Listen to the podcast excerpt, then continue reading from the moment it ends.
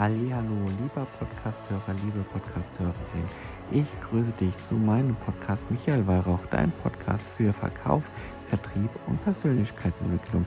Ich wünsche dir jetzt viel Spaß bei meinem Podcast.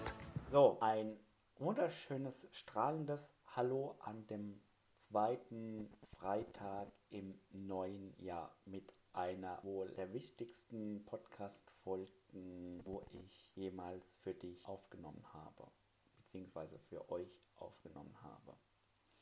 Darum geht es um die Selbstvermarktung versus Selbstdarstellung. Erstmal kurz zur Erläuterung. Selbstvermarktung, brauche ich das? Ja, brauchst du. Hier ein kleines Zitat. Du verlierst nicht gegen den Wettbewerb, du verlierst gegen deine Unbekanntheit. Und Selbstvermarktung braucht jeder, der im Businessbereich arbeitet, egal ob jetzt als Fotograf, Friseurin, Trainer und so weiter, brauchst du Selbstvermarktung. Selbstvermarktung ist äh, in der heutigen Zeit wichtig, von der Masse sich abzuheben und sich als Expertin, Expertin im Markt zu positionieren. Du solltest aber auch so Art wie ein Freund sein und wahrgenommen werden. Du solltest Sender und Empfänger sein. Das heißt, du sendest und empfängst. Nicht nur senden, senden, senden, sondern du darfst auch empfangen. Du solltest mit deinen Videos, Bildern einen Mehrwert schaffen, keinen reinen Faktenpost da sein, wo einfach nur reine Fakten postet. Hm, hier mal zwei kleine Beispiele. Was sind so zwei Faktenpostes, wo eure Community nicht sehen möchte?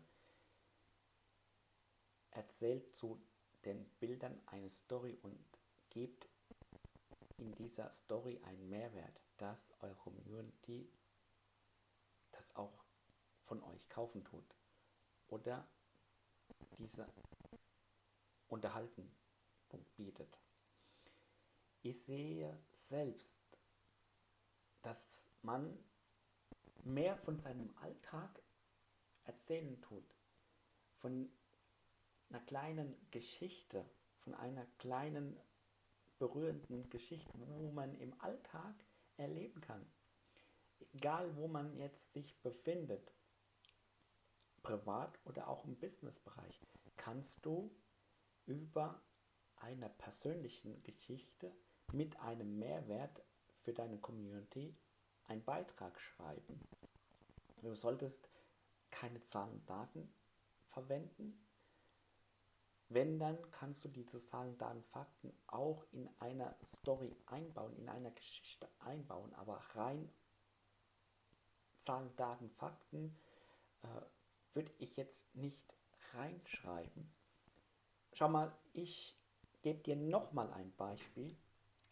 Stell dir mal vor, du gehst einkaufen, willst für besondere Gäste einen guten Rotwein kaufen.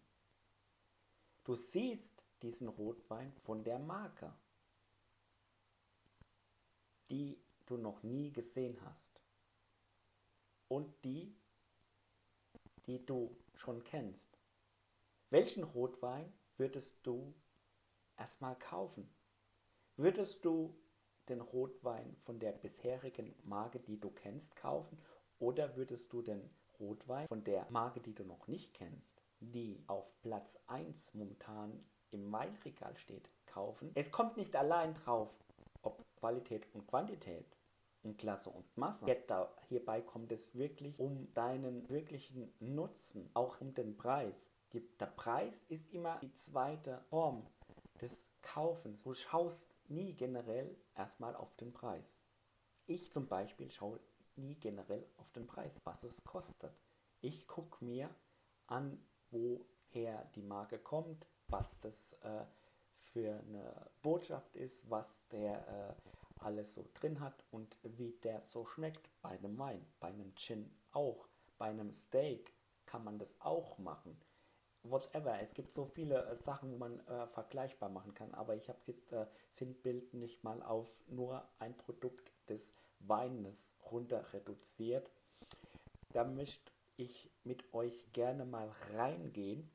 Und zwar, hm, wenn diese eine Marke jetzt oben auf dem Bestseller platziert ist, aber diese Marke noch nicht bekannt ist für den Weinmarkt, wird man dann eher auf die zweite Weinauswahl dann gehen? Ja, weil du kennst ja schon die zweite Marke und kaufst die zweite Marke ja immer wieder. Die erste Marke musst du erstmal kennenlernen und dann kaufst du sie ja im Zweiteffekt wieder. Aber im Ersteffekt soll die erste Marke, die du noch nicht kennst, erstmal für Aufmerksamkeit sorgen und dass du diese Marke dir kaufst und immer wieder kaufst und die Lieblingsmarke von deinem Wein nicht mehr kaufen tust. Das ist die Aufmerksamkeit dieser Markenbotschaft. Das ist so wie bei Red Bull und dem anderen Energy Drink Monster im Vergleich äh, des Verhältnis. Ne? Und bei der Selbstdarstellung, kurz Erläuterung aus Wikipedia, Selbstdarstellung ist eine Art und Weise, wie man sich selbst im Ich, einer Person, eine, für eine soziale Gruppe oder eine Institution an einem Gegenüber darstellt. Typische Ausdrucksmittel der Selbstdarstellung ist, sind seine Sprachformen im nonverbalen und äh, im verbalen Verhalten sowie unmittelbares und mediales Vermittelns ästhetisches Erscheinungsbildes. So laut Wikipedia. Man kann auch gerne nochmal recherchieren. Das ist die Kurzerläuterung. Die Selbstdarstellung, man stellt sich so dar, wie man ist. Die meisten stellen sich aber nicht so dar, wie sie sind. Die stellen sich dann für etwas anderes dar. Ne? Zum Beispiel die Influencer. Die meisten stellen sich für äh, etwas anderes dar, wo sie gar nicht für sich sind, sondern stellen sich nur nach draußen für irgendwie ein anderes Erscheinungsbild dar. Und äh, bei der Selbstvermarktung ist es so, die meisten Influencer vermarkten sich für sich, für ihr Produkt, für ihre Dienstleistungen und so weiter. Die vermarkten aber auch andere Produkte in ihrem Namen. Ne? Und bei der Selbstdarstellung, wie gesagt, ist es so, dass die sich selbst nicht darstellen, sondern einfach nur die Darstellung der Marke XY darstellen, aber sich, sich selbst im Mittelpunkt lassen.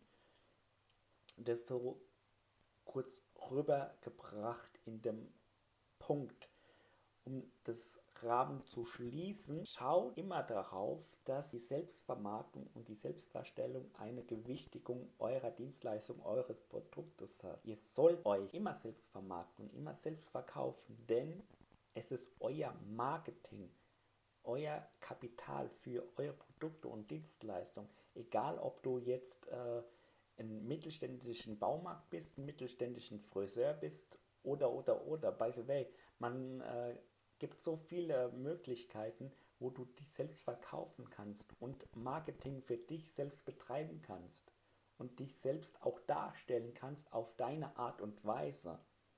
Aber so, dass es ethisch, empathisch, authentisch, korrekt für den anderen einen Mehrwert bietet und so, dass du auch wahrgenommen wirst. Wenn du sagst, okay Michael, wie geht es jetzt weiter, dann schau gerne in den Shownotes rein. Dort habe ich auch ein Angebot für dich. Hinterlass gerne auch eine, eine Rezeption auf iTunes und guck dir auf jeden Fall alles in Ruhe an und melde dich die Tage bei mir. Wir hören und sehen uns in der nächsten Podcast-Folge am Freitag wieder.